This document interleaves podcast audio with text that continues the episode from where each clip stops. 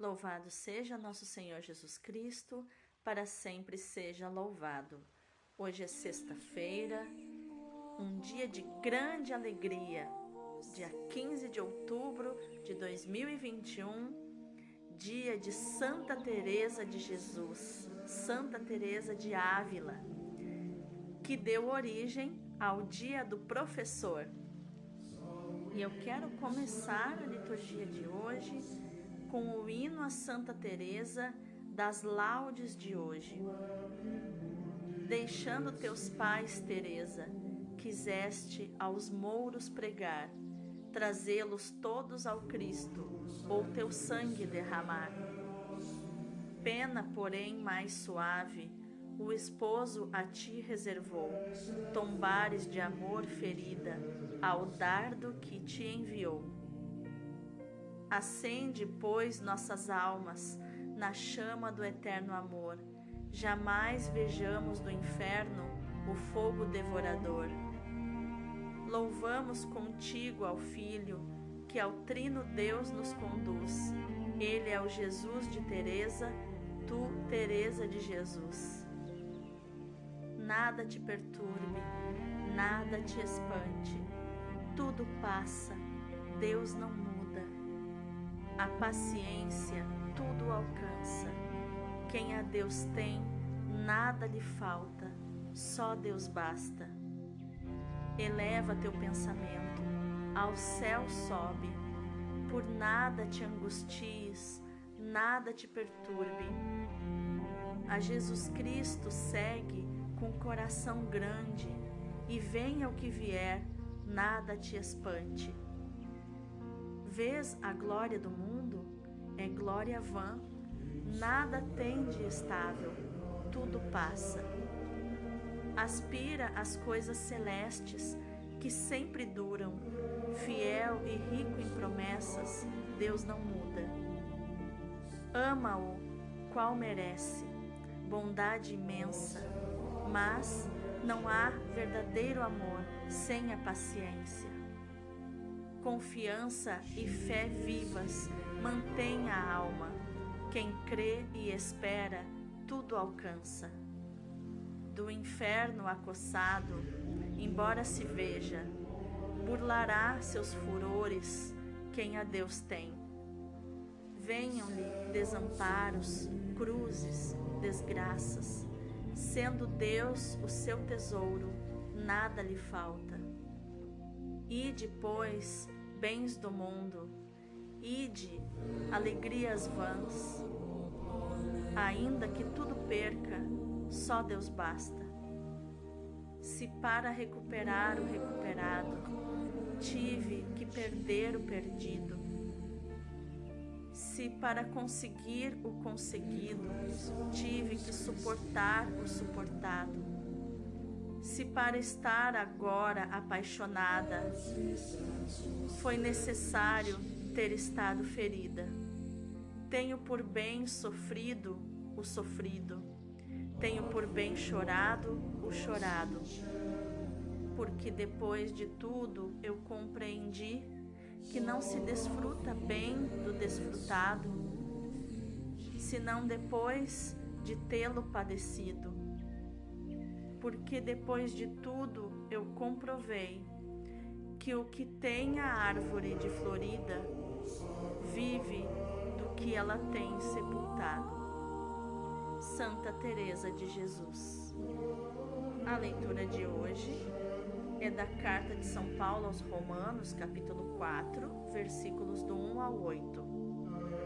Irmãos, que vantagem diremos ter obtido Abraão nosso pai segundo a carne?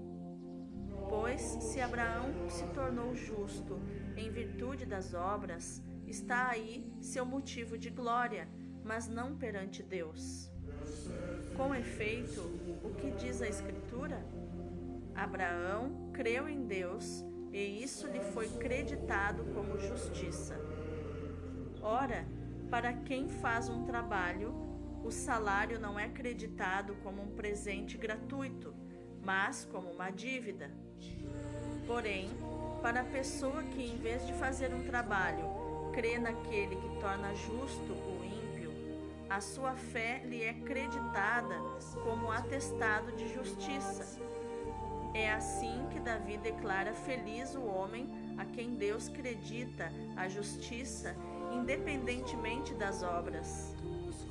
Felizes aqueles cujas transgressões foram remidas e cujos pecados foram perdoados. Feliz o homem no qual Deus não leva em conta o pecado. Palavra do Senhor, graças a Deus. O responsório de hoje é o Salmo 31. Vós sois para mim proteção e refúgio. Eu canto bem alto a vossa salvação. Feliz o homem que foi perdoado e cuja falta já foi encoberta. Feliz o homem a quem o Senhor não olha mais como sendo culpado e em cuja alma não há falsidade. Eu confessei afinal meu pecado e minha falta vos fiz conhecer. Disse: Eu irei confessar meu pecado, e perdoaste, Senhor, minha falta. Regozijai-vos, ó justos em Deus, e no Senhor exultai de alegria. Corações retos, cantai jubilosos. Vós sois para mim proteção e refúgio. Eu canto bem alto a vossa salvação. O evangelho de hoje é Lucas capítulo 12, versículos do 1 ao 7. Naquele tempo, milhares de pessoas se reuniram a ponto de uns pisarem os outros. Jesus começou a falar primeiro a seus discípulos: Tomai cuidado com o fermento dos fariseus, que é a hipocrisia. Não há nada de escondido que não venha a ser revelado, e não há nada de oculto que não venha a ser conhecido. Portanto, tudo que tiverdes dito na escuridão será ouvido à luz do dia, e o que tiverdes pronunciado ao pé do ouvido, no quarto, será proclamado sobre os telhados. Pois bem, meus amigos, eu vos digo: não tenhais medo daqueles que matam o corpo, não podendo fazer mais do que isto. Vou mostrar-vos a quem deveis temer. Temei aquele que, depois de tirar a vida, tem o poder de lançar-vos no inferno. Sim, eu vos digo, a este temei. Não se vendem cinco pardais por uma pequena quantia? No entanto, nenhum deles é esquecido por Deus. Até mesmo os cabelos de vossa cabeça estão todos contados. Não tenhais medo. Vós valeis mais do que muitos pardais. Palavra da salvação, glória a vós, Senhor. Então, o que os textos de hoje têm a nos ensinar sobre inteligência emocional, atitude e comportamento? A leitura nos mostra a carta de São Paulo aos Romanos, onde o capítulo 8 desta carta foi chamado o capítulo dos contemplativos. Por isso, é muito adequado para iluminar a figura de Teresa de Jesus. Este texto nos permite verificar a ligação entre a mensagem teresiana e a experiência da oração interior no Espírito Santo. O Espírito Santo é efetivamente como que o motor da esperança de toda a criação no coração dos filhos de Deus.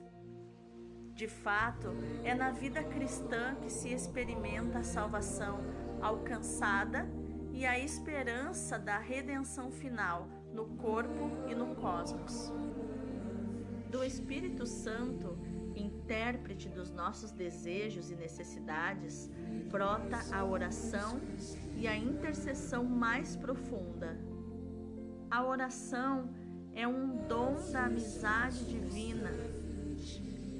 Na presença do Espírito Santo que nos impulsiona a rezar e a interceder pela salvação de todos, mas, sobretudo, nos impulsiona a começar um caminho de perfeição, de autoconhecimento e transpor as divisas das diversas moradas do castelo interior, até o profundo da nossa alma, onde está a fonte viva da vida divina. Teresa de Jesus nos deixou um precioso testemunho da sua caminhada de fé no livro da sua vida, onde ela revela uma infância religiosamente precoce, uma juventude vivida na crise, uma recuperação vocacional aos 20 anos de idade, seguida ainda por uma experiência de vida religiosa com altos e baixos, até a conversão definitiva, quando já se aproximava dos 40 anos de idade. E o seu auge da vida mística ela alcança aos 62 anos de idade, quando escreve o seu livro mais famoso, O Castelo Interior, ou O Livro das Moradas, ou ainda Moradas do Castelo Interior. É a lenta caminhada de uma história de salvação que, desde os limites do pecado, se desenvolve numa conversão sincera e total, com uma determinada determinação, como ela mesma dizia, com uma opção total e definitiva pelo Senhor, que dá asas a uma experiência mística que Deus opera maravilhas. A vida de Teresa testemunha o processo de transformação da sua pessoa, o desejo de salvação, a efetiva mudança de vida, a graça do Espírito Santo que a penetra e conduz a uma intensa experiência de fé em Cristo Jesus. Nela notamos a graça mística como uma iluminação interior e como experiência de salvação e de transformação. A presença de Deus, a força da palavra e dos sacramentos, a revelação de Cristo ressuscitado na sua santa humanidade, a efusão do Espírito Santo e dos seus dons, a experiência da inabitação trinitária, da comunhão total com Cristo esposo, orientada para o serviço da Igreja, meta ideal da santidade cristã, coroaram a sua caminhada. Foi um itinerário em que a oração interior, a amizade divina com Deus foram as chaves de compreensão de tudo isso que se passou na sua alma. Teresa disse que o autoconhecimento é o melhor amigo que podemos ter na vida de oração, porque é ele que nos permite e nos ajuda a entrar na presença de Deus como realmente somos nem melhores nem piores do que, do que a realidade, e assim podemos nos abrir à vulnerabilidade de um relacionamento íntimo com Deus. Para Teresa de Jesus, o autoconhecimento é a chave da humildade, que é a porta para o amor, que é a sala da comunhão com Deus. Toda a sua vida, a sua história e os seus muitos sofrimentos, tudo isso desembocou na mística do serviço, numa forte unidade de vida vivida e ensinada pela santa, num grande amor pela igreja, demonstrado concretamente na promoção da santidade da vida e no serviço da vida contemplativa para a renovação da igreja. Toda a sua vida, seus sofrimentos, tudo isso desembocou na mística do serviço, numa forte unidade de vida vivida e ensinada pela Santa, num grande amor pela Igreja, demonstrado concretamente na promoção da santidade da vida e no serviço da vida contemplativa para a renovação da Igreja. Santa Teresa tem o seu lugar entre as almas que antes das revelações do século XVII fixaram os seus olhares no coração de Jesus. Ela escrevia ao bispo de Osma que lhe pedia um método de oração. Abre aspas. Colocareis diante dos vossos olhos, os do corpo e os da alma, a imagem de Jesus crucificado que haveis de considerar atentamente e em pormenor, com todo recolhimento e amor de que fordes capaz.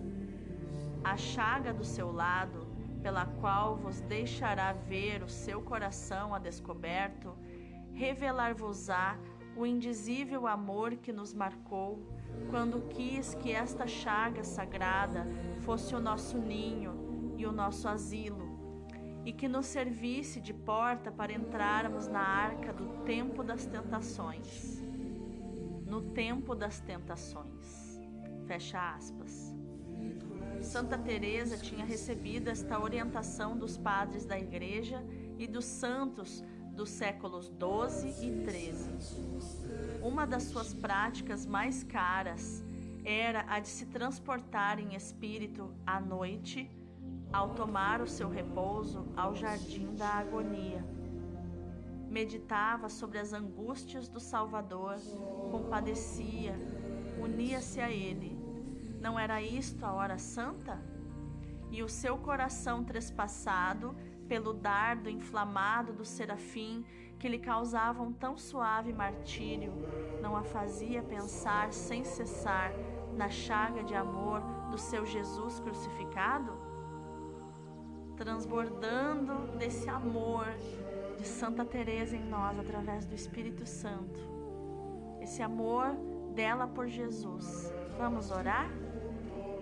Santa Teresa, Santa Esposa do Salvador, ensinai-nos a contemplar convosco o lado ferido do Salvador, que nos deixa ver o seu coração e que nos revela o seu amor. Convosco encontrarei nessa chaga sagrada um ninho e um refúgio, e uma porta para entrar na arca do, no tempo das tentações, e, sobretudo, na hora da minha morte Amém.